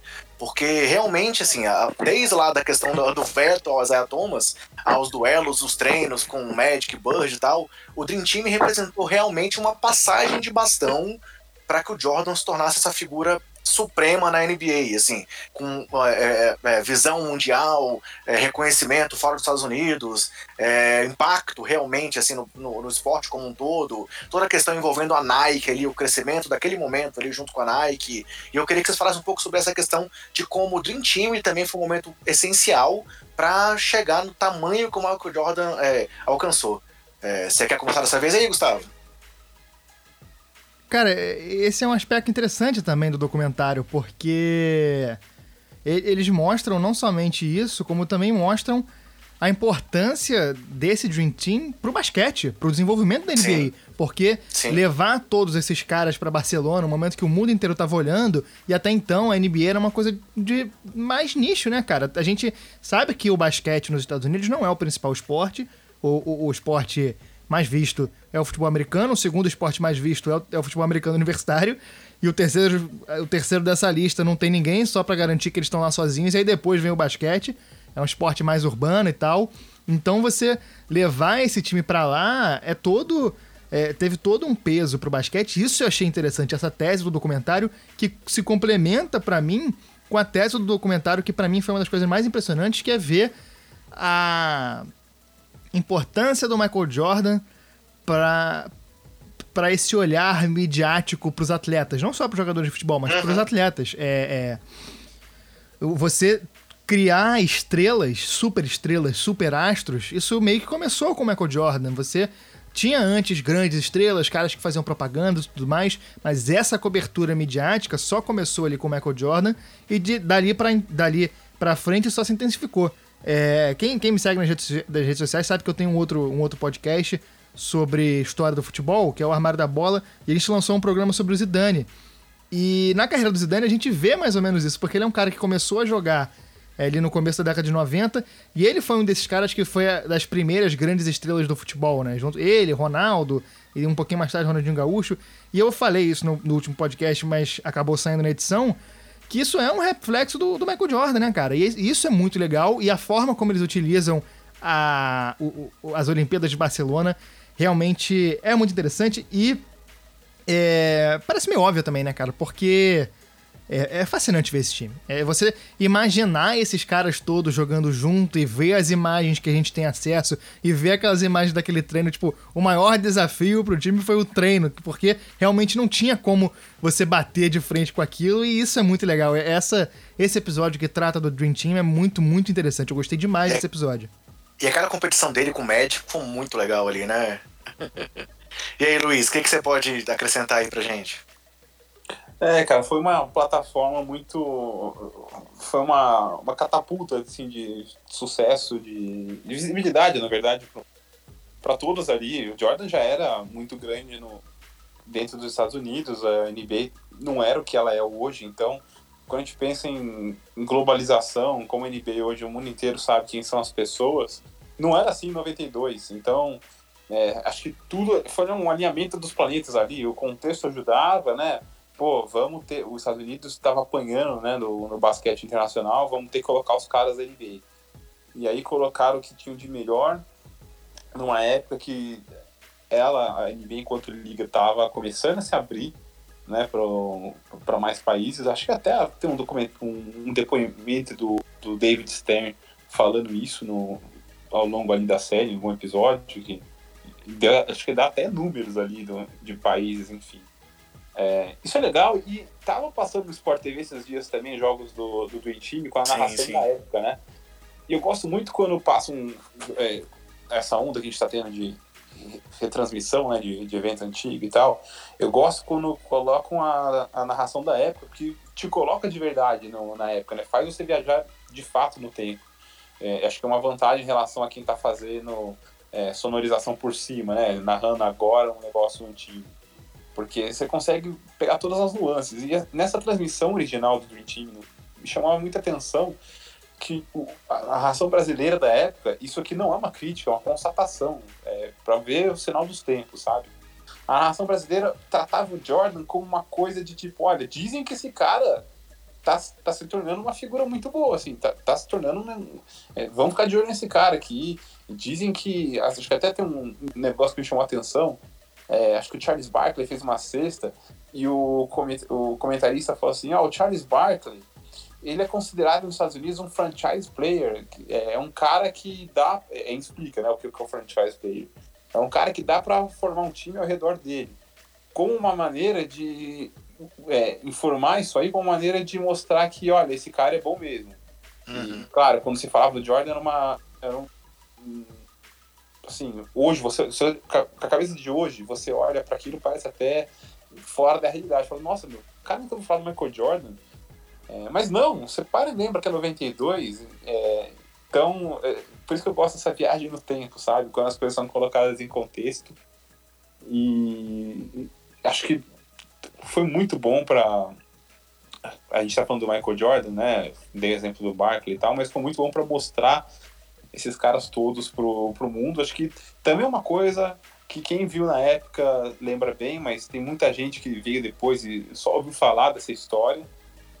Então, descobrir como foram feitos o. Como, como se deu, né, esse conceito do Dream Team, como os caras treinavam ali, qual foi a abordagem deles é, em relação a isso também, acho que enriqueceu ainda mais o documentário, sem dúvida, cara.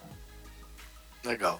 É, eu queria voltar só aqui pra, de novo para a questão da, das cobranças excessivas, para citar algum, algumas coisas interessantes que eu já ouvi depois do podcast. Assim. Primeiro, é, o, quando o Correge esteve aqui com a gente, ele citou que, na nossa edição 66, ele citou pra gente que o, o Jordan tinha muito medo de ser visto como um vilão quando mostrasse esse lado. E aí uma coisa que eu achei muito interessante, é, ouvindo agora depois, depois já do, do, do, do, do Last Dance divulgado, numa edição do, dois, do Ponte Aérea. É, eles, eles ouviram Hortência, Marquinhos, Marcelinho, o José Neto, e todos citaram esse lado da cobrança excessiva como um lado positivo, digamos assim, como um lado é, que pro esporte trouxe muita coisa boa. E aí também eu lembro de já ler, já ter lido o Michael Phelps, depois do episódio do, do documentário também, dizendo que assim, que, que, o Jordan era um idiota naquela época, mas que ele também sempre foi um idiota por querer que os companheiros fossem muito melhores. E aí no documentário o Jordan fala, né, que ele, ele num momento também muito emocionante, que ele até, até se emociona no final do episódio, que ele nunca cobrou de ninguém nada que ele não faria Então, assim, por mais que a gente ficasse ali com pena do Scott Burrell sofrendo bullying dele descarado no documentário, é, é, mostra muito esse lado de que essa cobrança também era um aspecto da competitividade, né? Assim, ele queria trazer as pessoas para um nível mais alto para que realmente ele conseguisse che chegar no objetivo dele, que era vencer. E aí, assim, só para por que, que eu trouxe esse assunto? Porque esse é um aspecto que a gente, mais uma vez, se muitas vezes a gente já ouviu por aí que o Kobe foi o cara que mais emulou o jogo do Jordan é, em quadra, também foi um cara que tinha muito disso, desse aspecto extra-quadra, né? Então, queria que você falasse um pouco sobre esse lado aí do, do de como que, o, que o, talvez os esportistas venham positivamente essa cobrança excessiva para que isso garanta um resultado. Só um, um assunto que eu trouxe aqui para a gente botar na mesa também. O que, que você acha disso, Luiz? Cara, eu não romantizo isso não, assim, eu continuo condenando e vou até além, assim, eu acho que esse pessoal que falou bem, falou bem porque não foi com eles, assim, sabe? É, talvez eles tenham olhado para isso assim como uma maneira de, putz, que legal, ele estava só incentivando e sei lá. Eu sei que não é assim, cara. Eu, e aí acho que o, o peso maior é do depoimento dos caras que estavam e, e, que apareceram no comentário. Falei do Luke Longo, que é um cara que não apareceu, mas a gente tem ali o BJ Armstrong falando umas coisas. Aí tem diferentes reações, né? O Scott Burrell era um cara tão legal que não que não falava nada, né? Assim, aceitava aquilo, aceitou aquilo o ano inteiro e saiu numa boa. Teve, aí teve o Steve Kerr, que foi pra briga, apanhou, mas assim, não afinou, né? Quis se impor. E aí eu acho que, acho que foi uma coisa legal. Não sei se as pessoas repararam tanto assim. Achei legal o, o depoimento do Jordan contando que ele viu que ele perdeu a cabeça, ele pensou, caramba, eu bati num cara que é mais, mais baixo que eu, assim, eu fui covarde, sabe? Uhum. E aí foi se desculpar, assim. Então, por que que, se nem o Jordan, quando chegou nesse ponto de, que ele achou que ele passou do limite, né? Ele passava do limite, pelo que a gente pode ver ali, quase que diariamente, mas uma vez que ele próprio reconheceu que passou do limite, por que que a gente vai ficar romantizando e tentando relevar um negócio que ele mesmo entendeu que tinha hora que não era bem assim, sabe? Então, assim, legal, o Steve Kerr depois contou que a relação dos dois só melhora depois disso, que não sei o que, não sei o que. O, teve o lance com o Scott Burrell, mas assim, é, as reações dos caras são diferentes e o Jordan fazia isso de maneiras diferentes. Ele contou que com o Scott Burrell era uma, era uma era motivado porque ele tinha a sensação que o Burrell era um cara talentoso, mas que às vezes era um pouquinho é, eu não lembro a palavra que ele usou, mas é preguiçoso, talvez. Eu acho sabe? que é preguiçoso, né? É, que, mas que ele tinha talento ali, tentava, sabe, despertar isso no cara e tal. É, e não é o caso do Luke Longo. Você não olha pro Luke Longo e fala, pô, esse cara é talentoso, mas é falta só de querer um pouco. Não, é um cara. O Luke Longo é um desses vários caras que passam pelo esporte profissional que são caras limitados, e tem lá suas qualidades, obviamente, mas assim, não são super astros, né? São bons profissionais com limitações. É, por que, que você vai querer exigir do cara? Legal que o Jordan fala isso, né? Que ah, eu nunca exigi nada que eu não fosse capaz de fazer. Faltou ele entender que não é todo mundo capaz de fazer as coisas que ele fazia. E é até por isso que ele é o Michael Jordan, que ele foi o Michael Jordan. É, então, eu não vou nunca entender e aceitar que um cara seja escroto com alguém por não entender, por não respeitar diferenças, assim, sabe? Claro que é, essa diferença que eu estou falando aqui é tudo dentro do âmbito do basquete, né? Diferenças de nível técnico, né? E de personalidade é, dentro de uma quadra de basquete. Então, é, mas assim, é ambiente de trabalho. Você pode ser o Michael Jordan que for. Se você for um cara que caga no seu ambiente de trabalho, que faz as pessoas se sentirem amedrontadas, e isso não é legal, sabe? E você não e, não tá certo, eu acho também, as pessoas olharem na tentativa de relativizar e pensarem, pô, mas ele só estava querendo que os outros melhorassem para ele ganhar. É errado também, porque tá vendo? O objetivo final é sempre na cabeça dele. É, é uma coisa muito é, individualista, parece, sabe? Eu, eu, eu, não, eu não acho legal. Não acho legal. É, pelo que eu li depois do Phil Jackson, é, as coisas que ele escreveu depois, ele enquanto técnico, técnico do time, é, era uma coisa que ele sabia, ele sabia e acho que por mérito dele, um pouco de sorte também, pelo, pelas peças que ele tinha à disposição, pelo elenco ali, né? Os caras sabiam como lidar de, houve ali um entendimento em todos eles, uma, uma, uma maneira de fazer aquilo é, existir ao longo de uma temporada, durante as três temporadas inteiras, aquelas três últimas, ou as três anteriores, enfim, é, de ninguém, de não explodir o ambiente, né, como um todo, e de algumas determinadas peças ali irem aceitando. Mas você vê os caras falando, pô, ele era um babaca.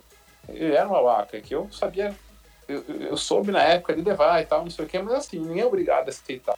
Então isso é uma coisa que eu não, não dou valor não, cara, assim, eu acho que, e acho que é importante que, que se veja isso, e acho que até o Jordan, cara, sabe disso também, é, claro que ele falou aquilo lá que, ah, eu cobrava que eu fazia também, não sei o quê, mas é, se, você, ele, se ele tinha medo de parecer vilão, então ele entende que é uma coisa que não é 100% aceitável.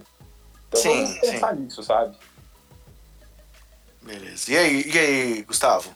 Alguma coisa a acrescentar? E sobre essa questão do Kobe também, você tem algum comentário? Ah, cara, esse episódio do Kobe eu acho que foi um dos mais emocionantes da, da, da série, né? Tem a homenagem a ele ali, tem o Kobe falando. É uma. Eu acho que o, o Kobe adoraria assistir esse documentário. Ia ser um dos caras que ia comentar no Twitter e ficar empolgado que nem a gente, porque do, pro jo é, em relação ao Jordan, ele é fã.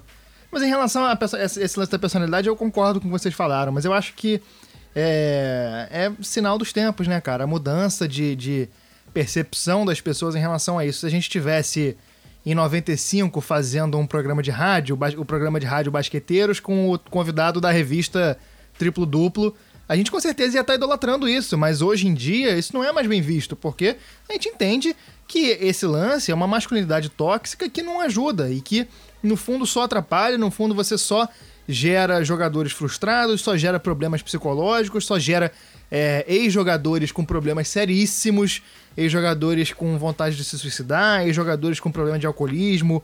Então, assim, é uma questão que hoje em dia tem que ser debatida e que bom que a gente tem é, essa mudança e tem muito a mudar também, tem muita coisa pra, pra, pra evoluir nesse aspecto. Mas André, eu queria. Posso introduzir um assunto aqui? Claro, perfeito. Eu queria saber de vocês é, o momento não Jordan que vocês mais gostaram do documentário. Quer começar, Luiz? Cara, o momento não Jordan que eu mais gostei, é, e eu posso colocar aqui que foi, acho que foi uma das coisas que eu gostei na vida foi o depoimento do Steve Kerr. Eu já adorava esse cara e, e admiro ainda mais e sabia daquela história que eu não tinha conhecimento da, história do pai e tudo mais, ele falando do jeito que ele falou. Cara, foi um negócio que eu gostei muito, assim, achei muito emocionante. E como eu falei, assim, pelas atitudes dele como técnico, que a gente via, o jeito que ele leva as coisas, o jeito que ele se posiciona até, era um cara que eu sempre admirei e acho que isso só aumentou, assim, com esse documentário. E com esse episódio aí em especial, acho que tiveram alguns outros, algumas outras passagens, né? Quando, sei lá, o Coach apareceu e tudo mais, mas assim, o Steve Kerr pra mim, acho que o não Jordan não teve outro igual. Legal, eu também gostei muito desse momento, realmente, assim, eu sabia que tinha uma questão que ele tinha perdido o pai, mas não sabia dos detalhes tal, e aí o contexto que eles trouxeram isso ficou muito legal. E uma coisa que eu achei muito legal, assim, é o, o Kerr gravando a entrevista com a camisa do Golden State e tal. Então achei muito legal ele querer marcar também a posição dele, como, assim, mostrando o lado do treinador dele também ali no documentário. Mas uma coisa que eu achei muito legal, Gustavo, foi todo, todo, todo o contexto daquele episódio especial do Dennis Rodman, assim. Eu já tinha assistido recentemente um, um, um documentário da ESPN, daquele 30 por 30 do, do, do Rodman. Claro que no, no Last Dance não foram tão a fundo, mas você realmente ver esse lado do, digamos, por que, que o Rodman é o Rodman? É, é, as dificuldades que ele passou, é, traumas que ele trazia com ele, e ao mesmo tempo essa obsessão, ele, estudar, uma coisa que a gente ou, sempre ouviu, e ele, realmente ele mostrou, estudar como é que a bola que o cara remessa bate na tabela, para onde ele vai poder pegar o rebote. Um cara que quando ele começou, ele, ele, tentava pontuar, ele tinha outros aspectos, mas que ele realmente escolheu ser um especialista e foi obsessivamente atrás daquilo. Então, é, eu achei muito legal esse retrato do Dennis Rodman para mostrar além do cara de cabelo colorido é, e reboteiro, mostrar um pouco da figura humana do Dennis Rodman. E você, tem algum que a gente não citou aqui? Cara, eu gostei muito desse do Rodman também. Eu acho que é, o documentário também ajuda muito a mostrar a personalidade dele. Gostei da parte do Pippen, mas vou concordar de novo aqui com o Luiz. A parte do Steve Kerr, para mim, foi assim. É Foi um Foi banho, foda. foi, foi é muito. E assim, é, eu também eu, eu perdi minha mãe no ano passado. Quem acompanha a gente há mais tempo sabe disso. E, e foi numa, num, num contexto trágico também, não tem nada envolvido com assassinato, mas foi questão de doença. É, eu não vou entrar aqui e dizer como foi, mas é, ver que um cara. ma- Mas assim, uma coisa que me ajudou muito nos primeiros momentos da recuperação é, e, e- e do baque foi a final da NBA do ano passado. Então, e aí, ver no documentário que o Steve Kerr passou por uma situação tão traumática e tão triste e usou o basquete para conseguir se recuperar. E aí, porra, 30, 40 anos depois, pra mim, esse cara é, serviu pra mim como uma forma de ajudar a me recuperar. Eu me senti muito próximo do Steve Kerr. Eu, eu me emocionei muito nessa parte. É, e realmente, assim, é, é- é o tipo de coisa que eu, pessoalmente, mais sou fascinado no, no- pelo, pelo esporte. Eu acho que o, o legal do esporte é a gente ver essas histórias humanas, ver que por trás dos caras tem, um, tem pessoas. E o Steve Kerr, ele é um cara muito diferente. É, Às vezes o melhor do esporte é o que vai além do esporte. né? é, exatamente. O Steve Kerr ele é um cara absolutamente diferente, cara. Se você pensa o estereótipo de um jogador de basquete, você vai pensar no LeBron, você vai pensar no Kevin Durant, você nunca vai pensar num cara tipo o Steve Kerr. E é um cara que, porra, não tinha um talento bruto natural. É um cara que, era, que trabalhava e que passou por uma situação muito difícil e se reergueu através do basquete. Então, pra mim, foi muito emocionante. E se alguém quiser saber a minha história, me avisa que eu, eu, eu escrevi um texto recentemente sobre isso, eu posso mandar, mas é, realmente essa parte do Kerr pra mim foi um, um banho, assim. Eu fiquei de alma lavada depois dessa parte. Eu também achei bem legal nesse episódio, quando ele acho que foi nesse, como ele conta como o Paxson meio que treinou ele quando ele chegou no time pra ele assumir a posição e tal. Porque assim, quem realmente olha o primeiro tricampeonato, o segundo tricampeonato, vê a semelhança dos dois. E aí mostra realmente como é que os dois se encontraram naquele meio ali quando o Jordan tava fora e como é que ele assumiu essa posição. Mas vamos lá, eu tenho mais três tópicos aqui que eu trouxe. Se a gente ainda puder ir mais um pouquinho, eu tenho mais três assuntos. É, o primeiro tópico que eu trouxe foi falando um pouco do lado do- do- dos vilões aí da série. É, tem toda a polêmica envolvendo a questão do, do Jerry Krause, desde a claro, desde os méritos da montagem do time até a culpa pro término do time. É, até recentemente a gente teve acesso ao texto que ele estava publicando alguma, algumas. é, ia publicar um livro de memórias, mas como ele faleceu, ele nem participou do documentário e não chegou a publicar esse livro. É, tem uma tradução muito legal que foi feita pelo Thiago Waldheim, aí, acho que é assim que fala sobre o nome dele. Tá publicado no Jumper, ele publicou no, no Medium dele, é, que ficou, foi bem legal. Então, essa, questão do, do Jerry Krause como vilão, eu queria ouvir a opinião de vocês. E aí também tem dois caras que também é, trouxeram polêmicas depois da divulgação do documentário, porque alguns aspectos de vilões dos dois, apesar de toda a importância deles, também trou é, trouxe a discussão, que foi a questão do Pippen estar chateado pela forma como ele foi retratado ali, é, principalmente talvez pelo egoísmo, por conta da questão do salário, o que a gente também, se pegar o contexto de como é que era a questão das regras salariais da época, a gente entende, mas tem alguns comentários do Jordan que parece que chatearam o Pippen, além daquela questão daquele arremesso que ele né, não entrou em quadra é, e o Kukoc acabou convertendo, e a questão do Horace Grant, que também foi um cara essencial aí nesse time, mas que depois que saiu de Chicago gerou uma rivalidade ali contra o Bulls na época do Orlando, e que apesar de hoje ser um, um cara que é representante de Chicago, é, do Chicago é, dentro da, da, do mundo do basquete, também ficou chateado aí por conta das críticas do Jordan, de que ele teria sido aí o cara que trouxe informações é, de bastidores para a imprensa. Então, são três caras que tiveram um pouco do lado de vilão na história, que eu queria ouvir a opinião de vocês sobre essas três figuras importantíssimas do documentário. Quer começar, Luiz? Cara, eu só vejo razão no Grant pra isso aí, na, história. Eu não tô falando assim de quem tá certo ou errado. Eu só vejo razão no sentido de existir alguma desavença justa aí é, é nessa história. Porque ele fala, e acho que até no próprio documentário mesmo, tem mais gente que compra esse, essa fala dele, assim, de que ele não foi a única fonte. É, ele fala que ele não falou nada pro livro, né? E acho que no documentário, é, eu não vou lembrar quem agora, que, mas eu, eu lembro que tipo, parece ali muito claro que teve mais. Não é possível, mais gente falou e que não é justo colocar só nas costas do Grant. E que se o Jordan falou isso, como ele falou mesmo no comentário, ele tá sendo injusto com o Grant. E eu acho que, é, claro, se o Grant está sendo mesmo sincero, ele tem total razão de ver o Jordan como alguém errado nessa história. Então, por isso que eu acho que aí existe uma desavença justa. A questão do Pippen, é, não sei, assim, é muito mais difícil quando ele não fala claramente sobre isso, mas a gente tem informação de que ele não gostou. É, tá, não gostou do quê? Por que, que eu não gostou? Porque eu, assim, eu não sei como é que todas as pessoas do mundo que assistiram esse documentário, como elas reagiram. Eu tive uma, uma ideia muito clara de que ele estava corretíssimo em querer é, negociar esse salário dele depois, acho que o Bulls foi errado. Tudo bem, ele assinou sabendo que o Reinsdorf, o Jerry Reinsdorf, não ia querer mais sentar e renegociar nada com ele. Ainda assim, é o Scott Pippen, e você tá no. E o time tá ganhando de todo mundo, tá construindo uma dinastia. Vale você quebrar, sabe, uma promessa sem valor lá atrás e renegociar e deixar o cara feliz. É, o Jordan, quando falou do Pippen ser egoísta, acho que ficou muito claro que é muito mais o contexto. É, não é uma pessoa egoísta, ele foi egoísta, na opinião do Jordan, a questão da, da cirurgia é, não ter sido feita no off-season, e sim no começo da temporada 97-98. O Pippen pode não concordar com isso, mas está muito claro que não é uma, um ataque pessoal, um ataque é uma atitude. Para mim isso pareceu claro também, como pareceu claro que aquele arremesso é, do coach nos playoffs, que o Pippen se recusou a entrar em quadra, foi uma coisa muito mais que... É, claro que deveria ser contada no documentário, isso é uma história, poxa. E aconteceu e faz parte ali, não dá para omitir isso. E era uma temporada fenomenal do Pippen que ele tava ali, né?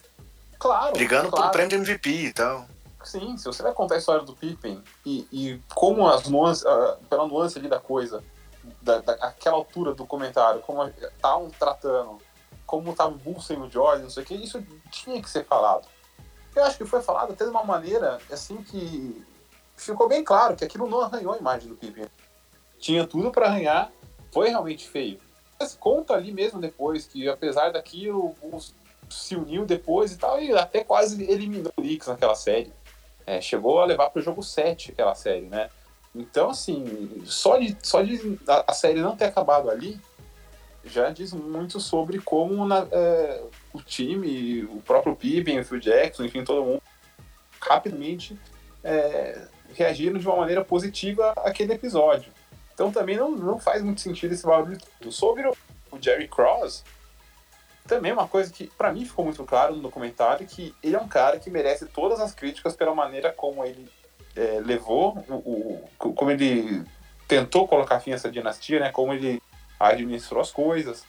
Na questão do casamento lá da filha dele que não convidou o Jackson e convidou o Tim Floyd, que viria a ser o técnico 99, né? também. Enfim, a maneira como ele.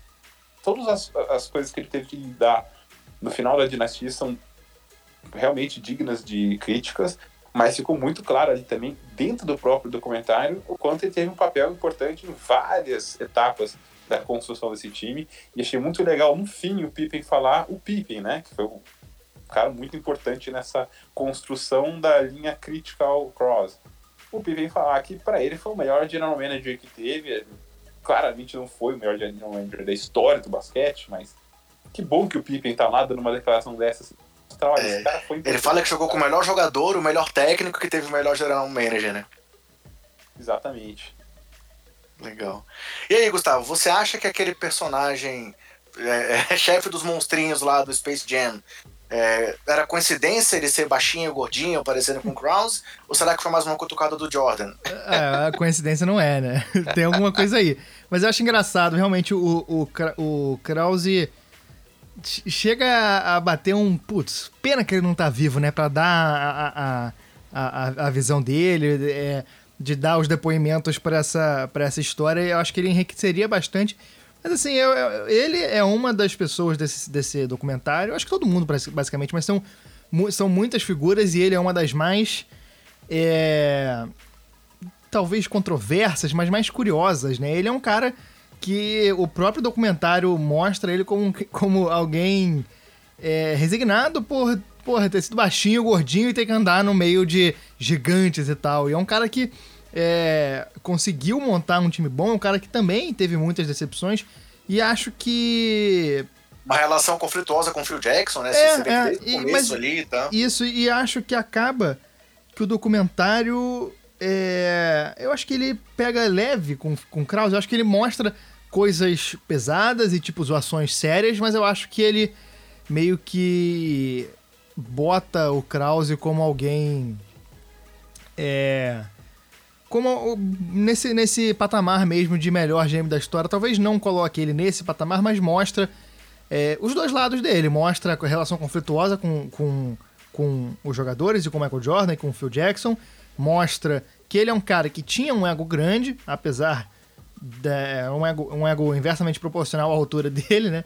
É, ele tinha esse ego grande, ele não, não recuava quando precisava bater de frente, mas ao mesmo tempo mostra que ele é super importante para esse time. Tem essa fala do Pippen, eu acho que ele é um, um desses caras que a gente tem que analisar um pouco mais a fundo e é muita discussão pra gente ter para falar dele, mas acho que é, ele, na época, acabou servindo de bode expiatório, né? Porque para mim, na real, o, é, primeiro, eu acho que não tinha como continuar. Acho que a melhor coisa pro Bulls e pro Jordan foi terminar no sexto, porque ganhar o sétimo, o ganhar o sétimo e o quarto seguido, eu sinceramente não acredito que fosse rolar. É, a quantidade de problema que dá e os caras conseguem é, passar os problemas e solucionar, ou então só ignorar, é gigantesca. E aí, no caso, o documentário até fala menos de. fala muito dos problemas, mas é, para ir mais a fundo nisso, eu recomendo muito o livro do, do Phil Jackson, que é o Onze Anéis. Eu li esse ano, eu li ano passado, inclusive, eu terminei de ler há pouquíssimo tempo, e ele fala bastante do, dos problemas é, para esse time e, entra em detalhes em cada temporada. Então, assim, é, esses problemas eles iam aumentar no ano seguinte, os caras iam continuar cansados, o Michael Jordan ia continuar sendo o maior de todos os tempos. Então, assim, muitos dos problemas não iriam desaparecer. É, eu acho que o, o feitiço do tempo é o grande responsável por acabar com esse time, mas eu acho que, para mim, fica claro que o, o Reinsdorf é o único cara que podia ter feito alguma coisa e não quis fazer, né? Bem, é, esse aí é o elo para minha última consideração que eu vou trazer para perguntar pro Luiz, mas eu só quero fazer aqui um parênteses bem curto, é que eu fiz essa brincadeira do Space Jam e acho que foi muito legal também esse contexto agora da gente ter tido a chance de o Space Jam voltar na Netflix, tá disponível, é, e aí queria trazer uma, uma, uma uma experiência pessoal que eu consegui botar meu filho para assistir, cara. Meu filho tá com seis anos agora. E assim, ainda não curte basquete, ele até curte mais futebol e tal. Porque ele não tem, não tem paciência de ficar ali duas horas e meia vendo um jogo de basquete, né? Mas, cara, ele viu Space Jam comigo, ele adorou. É, essa relação. A, a, eu lembro que na época era muito legal ver esse lado do, do Pernalonga e tal, não sei o quê.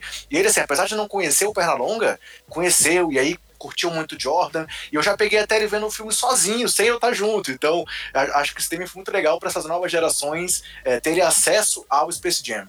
É, não sei se vocês querem comentar algo sobre isso ou já posso ir para a pergunta final aqui, que é sobre o fim da dinastia. Não, mas eu achei muito interessante eles mostrarem no documentário as gravações, bastidores. Isso para mim também foi uma parte muito legal. Bem legal. É, foi outro momento não Jordan. Quer dizer, me, meio Jordan, né? Foi legal, foi legal. meio Jordan que não era Jordan, né?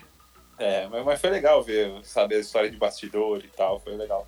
A passagem dele pro beisebol, as dificuldades, ele sentiu um cara comum, também foi uma coisa bem legal, não Jordan, digamos assim.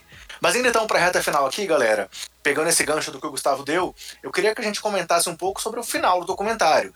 A gente viu em vários momentos ali é, o Jordan se emocionando, desde lá de rever a época que ele se emocionou em quadra com os títulos, por aquele terceiro título, ele abraçando a bola com a morte do pai, ter acesso ao vídeo daquilo, daquela, daquele momento tão icônico, toda a parte da perda do pai dele, essa questão do beisebol quando ele foi para lá, toda a relação que ele tinha com o pai, que motivou isso tudo, foi muito legal. Mas também achei, achei muito interessante o episódio final é, onde, ele, onde ele mostra assim, é, esse, esse, esse sentimento, que talvez aí seja uma surpresa para quase todo mundo, se não para todo mundo, quando ele fala ali que o coração dele sempre foi Chicago, mas que ele queria ter buscado o sétimo título. Aí o Gustavo já falou um pouco da opinião dele sobre isso aí, que foi um final é, é meio que necessário. É, tem toda essa questão salarial envolvida, que não. O, o, o, Reinsdorf não queria bancar tal. Tem o lado do Phil Jackson, que também não dá para negar que ele tem uma culpa nesse final aí dessa segunda, segunda dinastia do segundo tricampeonato, por conta da, do fato de que ele, de que ele é, também disse que não ficaria, que era do Alash Dance, tudo envolvido pela polêmica com Krause e tal. E aí, muito interessante que se você voltar no documentário, lá no começo, mostra uma vez ele no carro andando, dizendo que ele queria parar dois anos antes de realmente é, chegar num nível ruim. Então, se no final ele fala que ele queria buscar o sétimo, é porque ele ainda achava que poderia competir em alto nível, né? Mas eu quero ouvir isso um pouco mais aí do Gustavo e, ouvir de você, Luiz. O que, é que você acha sobre aquele episódio final onde ele fala pra gente que ele queria realmente ter buscado o sétimo título? Você acha que, que era viável, que não era? E se isso foi surpreendente para você ouvir essa informação? Que muita gente achava que o Jordan também já estava cansado, né? O que, que você acha? É, eu acho que parece, né, que tá muito, muito dividido mesmo, porque a gente volta de novo naquela cena do hotel, ele tá cansado, né? Ele afirma que tá cansado e tal. É, eu confesso que, assim, ao longo desse tempo todo, a minha sensação sempre foi a de que o Bulls ganhou esses seis títulos e o Jordan construiu a história dele do melhor jeito possível. Tudo deu, tudo aconteceu do jeito que tinha que acontecer. É, eu não acho que o Bulls teria conseguido aqueles dois títulos uns anos que o Rockets foi campeão, se o Jordan ficasse, não sei o quê. Poderia até vencer, mas em 96 não ia ter aquele time do 72-10, não teria fôlego para ganhar também 97 98, eu acho. Então acho que tudo aconteceu ali de uma maneira para contar a história do jeito, do jeito, que a gente conhece hoje. É, também acho que para dimensão, né, pro Jordan do jeito que ele é hoje, para essa figura quase intocável de basquete e tal, o fato de ninguém ter acabado com a dinastia dele, ninguém ter tê-lo derrotado dentro de quadro, isso acabou ajudando também na construção desse mito. É, aí eu confesso que a hora que apareceu no, no documentário a pergunta é, sobre o que, que, ele preferia, eu acompanhei com muita apreensão, né? Falei, o que esse cara vai responder? Será aí? Ele falou que ele queria ter lutado pelo sétimo, né? E você uhum. falou aí que é uma coisa que é, parece que, que, ele tem muitos motivos para tinha né, muitos motivos para acreditar que chegaria a um sétimo título. Talvez isso poderia acontecer se a gente lembrar que foi uma temporada reduzida. Foi lockout, né? Desconto e tal, não sei o quê. Eu acho difícil que, se fosse conseguir um título, seria naquela temporada seguinte, só naquela. E por causa do lockout, porque já tava todo mundo assim nos cacos, na ponta dos cacos, né? Eu, eu achei aquele texto que você falou que o Thiago Valdel traduziu do, do Jerry Cross, eu achei que o Cross deu argumentos muito sólidos assim para justificar, assim, são, é, são coisas que ele apontou muito, sim, é, bastante compreensíveis, né? Que, sobre a, a, manutenção do elenco em volta do Michael Jordan.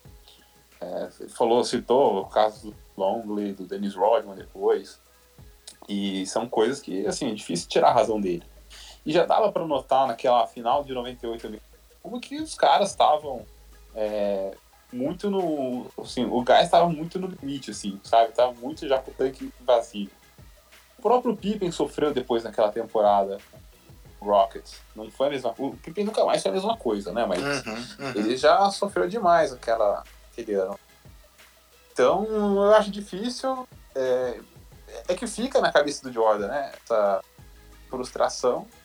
E eu tenho a sensação que acabou do jeito que acabou. Mas ao mesmo tempo eu acho justo pensar que o Jordan era o cara que estava no meio, é, talvez a vontade dele, talvez, né? A vontade dele vale muito mais nesse caso do que a minha vontade aqui, eu como mero espectador, né? É, mas eu entendo que o Cross tem os motivos dele aí também. E para falar em final de, de, episódio, assim, eu achei a, assim, o final, assim, os minutos finais do documentário, achei que foi assim o final perfeito, assim. Foi, realmente. A altura do documentário. É, aquela, aquele ritual que eles fizeram, né? Uhum. Na casa do Phil Jackson, foi contado como eles é, trataram do assunto. A trilha sonora do Pearl Jam também, é, eu sou fãzaço do Jam e eu acho que a escolha foi perfeita, até escrevi sobre isso, mas é, a música é, é, tem uma mensagem muito forte sobre, beleza, ou você pode ficar olhando para trás e pensar no que poderia ter sido, ou você pode viver o presente entender o passado e pronto, lá pra frente.